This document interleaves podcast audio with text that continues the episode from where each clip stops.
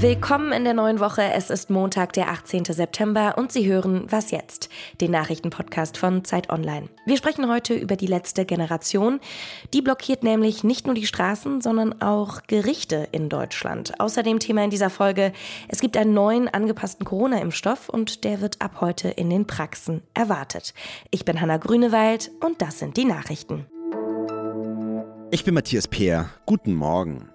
Mit einem Gipfeltreffen in New York wollen die Vereinten Nationen heute neuen Schwung in die Arbeit an den UN-Nachhaltigkeitszielen bringen. Auch Bundeskanzler Olaf Scholz nimmt daran teil. Die UN hatten sich vor acht Jahren vorgenommen, bis 2030 globale Probleme wie Hunger und extreme Armut zu beenden. Krisen wie die Corona-Pandemie und der Ukraine-Krieg haben aber zu Rückschlägen geführt. Unter den UN-Mitgliedern gibt es offenbar keine Einigkeit darüber, wie es nun weitergehen soll. Russland und zehn weitere Staaten wollen gegen neue Beschlüsse stimmen, unter anderem wegen der gegen sie gerichteten Sanktionen. Die EU-Landwirtschaftsminister und Ministerinnen treffen sich heute in Brüssel.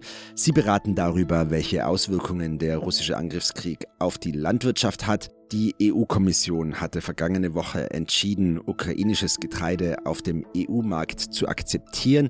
Allerdings reagierten mehrere osteuropäische Mitgliedstaaten mit Importsperren auf die Entscheidung, dass sie sich vor wirtschaftlichen Nachteilen fürchten. Redaktionsschluss für diesen Podcast ist 5 Uhr. Werbung. Diese Woche in der Zeit? Die Bücher des Frühlings. 16 Seiten blühende Fantasie. Von gefährlichen Liebschaften, einer Flucht auf dem Mississippi und magische Erzählkunst. Das Literaturspezial zur Buchmesse in Leipzig. Die Zeit, Deutschlands größte Wochenzeitung. Jetzt am Kiosk oder direkt bestellen unter zeit.de/slash Die letzte Generation hatte bereits letzten Mittwoch neue Aktionswochen angekündigt. Und das wurde gestern direkt sichtbar. Aktivistinnen sprühten orangene Farbe auf das Brandenburger Tor und heute soll die Gruppe weitere Straßenblockaden in Berlin geplant haben. Das Prozedere von den Straßenblockaden ist mittlerweile bekannt. Aktivistinnen kleben sich auf viel befahrene Straßen fest, Autos halten an, die Polizei kommt und am Ende werden die Aktivistinnen weggetragen. Im letzten Jahr ist das hunderte Male passiert. So routiniert wie die Aktion ist die juristische Auseinandersetzung mit der letzten Generation allerdings noch nicht. Viele Verfahren ziehen sich über Monate. Warum das so ist, das hat Lenz Jakobsen recherchiert. Er ist Politikredakteur bei Zeit Online. Hallo Lenz. Hallo Hanna. Allein in Berlin muss die Staatsanwaltschaft mehr als 2400 Verfahren gegen die letzte Generation bearbeiten. Und die Verfahren scheinen sich ja extrem in die Länge zu ziehen. Woran liegt das? Ja, das liegt daran, dass äh, die Fälle nicht so einfach sind, wie es vielleicht äh, für Laien auf den ersten Blick scheint. Auch wenn sich jemand irgendwo auf die Straße klebt oder sich auch nur hinsetzt, heißt das nicht automatisch, dass man als Jurist sofort weiß, welche Art von Strafe ihm dafür droht, was die angemessene Strafe ist. Man muss dann erstmal rausfinden, wie lange der oder diejenige den Verkehr tatsächlich aufgehalten hat. Das macht auch einen Unterschied, ob man sich festgeklebt hat und abgelöst werden musste von der Polizei oder ob man einfach weggetragen werden konnte. Da sind einfach die juristischen Ansprüche, die rechtsstaatlichen Ansprüche Ansprüche, ich würde sagen, äh, zu Recht ähm, relativ hoch. Und dazu kommt, dass auch in den Fällen, in denen die Justiz, vor allem die Staatsanwaltschaft, versucht, zu schnellen Enden zu kommen und zum Beispiel Strafbefehle zu verhängen.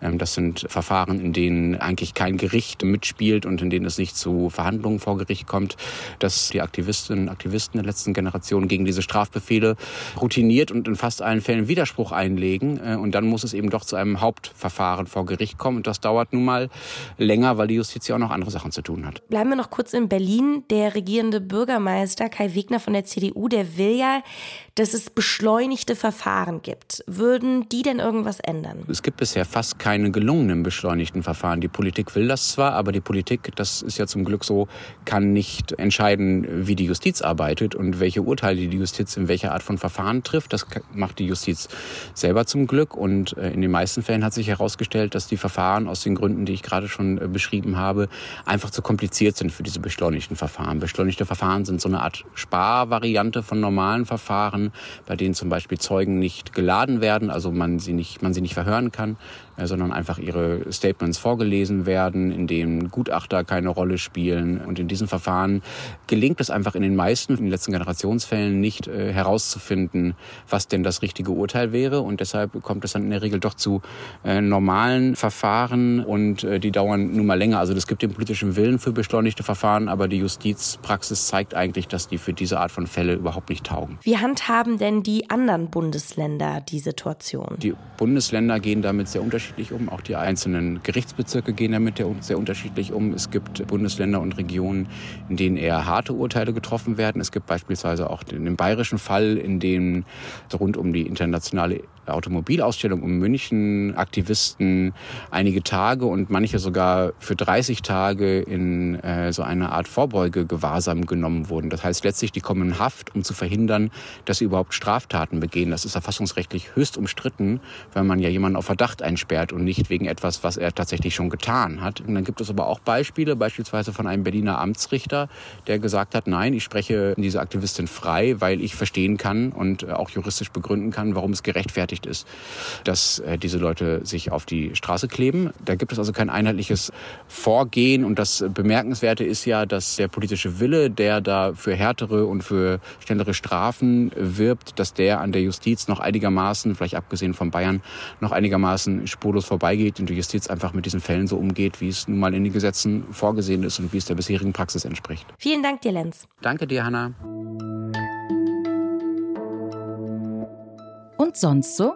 Wüssten Sie, was Sie machen würden, wenn Sie bei einem Waldspaziergang auf eine aggressive Wildschweinmama treffen würden? Also ich wäre da auf jeden Fall erstmal sehr überfordert und wahrscheinlich auch ein bisschen panisch. Nicht so der elfjährige Yusuf Aikel, der war an einem Nachmittag im Wald bei Gemünden unterwegs und hat dann gemerkt, wie ein Wildschwein auf ihn zugerannt kam. Geistesgegenwärtig hat er sich dann auf so eine Erhöhung gerettet und mit seinen Füßen das Tier abgewehrt und dann direkt die Polizei gerufen, weil ihm klar war, dass es nichts bringen würde, wenn er seine Eltern anrufen würde. Ich habe sie nicht angerufen, weil wenn sie hier hinkommen würden, würde ja im Endeffekt das Gleiche passieren ähm, wie bei mir. Und ich wollte meinen Eltern nicht irgendeine Art und Weise verletzen. Die Polizei kam dann und hat die Wildschweine vermutlich mit ihrer Sirene verjagt und der Beamte war ziemlich beeindruckt von Yusufs Verhalten. Der ist nämlich komplett ruhig geblieben und das sollte man unbedingt sein, wenn man einem aggressiven Wildschwein im Wald begegnet. Nachsorge und Prävention. So könnte man Karl Lauterbachs Corona-bedingte Termine gerade zusammenfassen. Letzte Woche veranstaltete er ein Spitzentreffen zum Thema Long Covid. Das ist der Nachsorgepart. Und diese Woche, genauer gesagt heute, will er sich den neuen Impfstoff gegen Corona verabreichen lassen. Prävention also. Beide Termine zeigen, das Virus ist noch nicht verschwunden. Ingo Arzt aus dem Gesundheitsressort kennt die Zusammenhänge und die Details. Hallo Ingo. Hallo Hanna. Ab heute gibt es den neuen angepassten Corona-Impfstoff. Für wen ist der vorgesehen? Also die STIKO-Empfehlung ist relativ klar. Die sagen, Leute, die älter sind als 60, sollten sich nochmal boostern lassen, solange die letzte Impfung oder die letzte Infektion lang genug äh, zurückliegen. Wenn man jetzt gerade im Sommer erst Corona hatte, muss man sich nicht boostern lassen.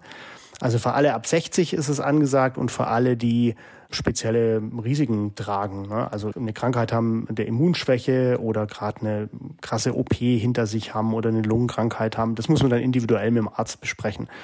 Die sollten sich auf jeden Fall boostern lassen, sagt die STIKO. Bei allen anderen, die jetzt schon ein, zwei Infektionen durch hatten und zwei oder drei Impfungen, sagt die STIKO, die brauchen eigentlich keine Impfung mehr, aber die können das natürlich trotzdem machen, wenn sie das wollen. Was ist denn jetzt anders oder neu an dem Corona-Impfstoff? Der ist nochmal speziell angepasst auf die derzeit kursierenden Varianten. Also im Prinzip ist es so, dass dieser Bauplan für das Spike-Protein das ja dieser Impfstoff enthält, der dann in die Zellen reingeht und darauf präsentieren die quasi dieses, diese Gefahr dem Immunsystem, dann kann es entsprechend Antikörper bilden.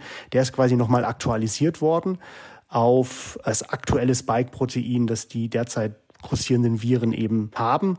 Das verändert sich dann auch immer wieder. Die neuen Varianten, die haben dann schon wieder neue Mutationen, aber trotzdem ist das, was der Impfstoff da enthält, so nah an den auch neuen Varianten jetzt Pirola Eris dass er sehr wahrscheinlich auch besser helfen wird dagegen. Neue Infektionen vermeiden, das ist ja das eine, aber es gibt ja immer noch viele Menschen, die an Long-Covid leiden.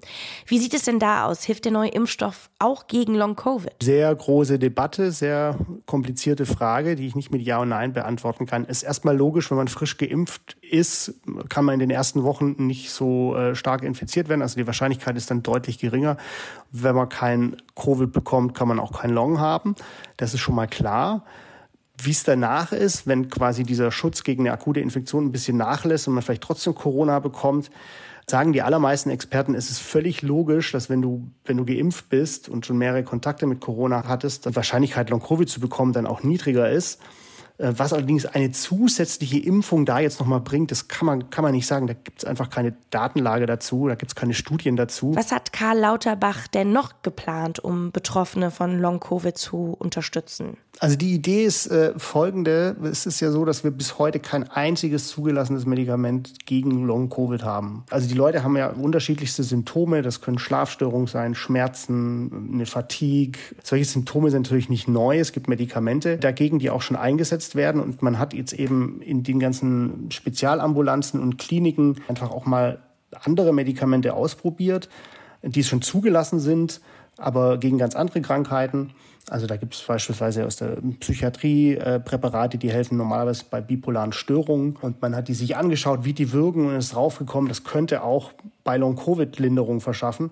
Und dieses Wissen um diese neuen Präparate, das ist mittlerweile ziemlich gewachsen. Und das will man jetzt einfach mal bündeln. Das soll das äh, zuständige Bundesinstitut für Arzneimittel und Medizinprodukte, da sitzen die Expertinnen und Experten, die sollen da so eine Liste erstellen wirklich weltweit mal schauen, was alles schon ausprobiert wurde gegen Long-Covid, wie gut ist da wirklich die Evidenz, gibt es bereits Fallbeispiele, die irgendwie veröffentlicht sind, so dass dann Ärztinnen und Ärzte gerade auch in Hausarztpraxen einfach mal eine Hilfestellung haben. Vielen Dank dir, Ingo. Ich danke dir. Und damit verabschiede ich mich für den Morgen. Heute Nachmittag hören wir uns aber hier im Update wieder. In der Zwischenzeit können Sie uns gerne Feedback oder Fragen zu senden. Die E-Mail-Adresse lautet wasjetzt.zeit.de. Ich bin Hanna Grünewald. Kommen Sie gut in diese Woche.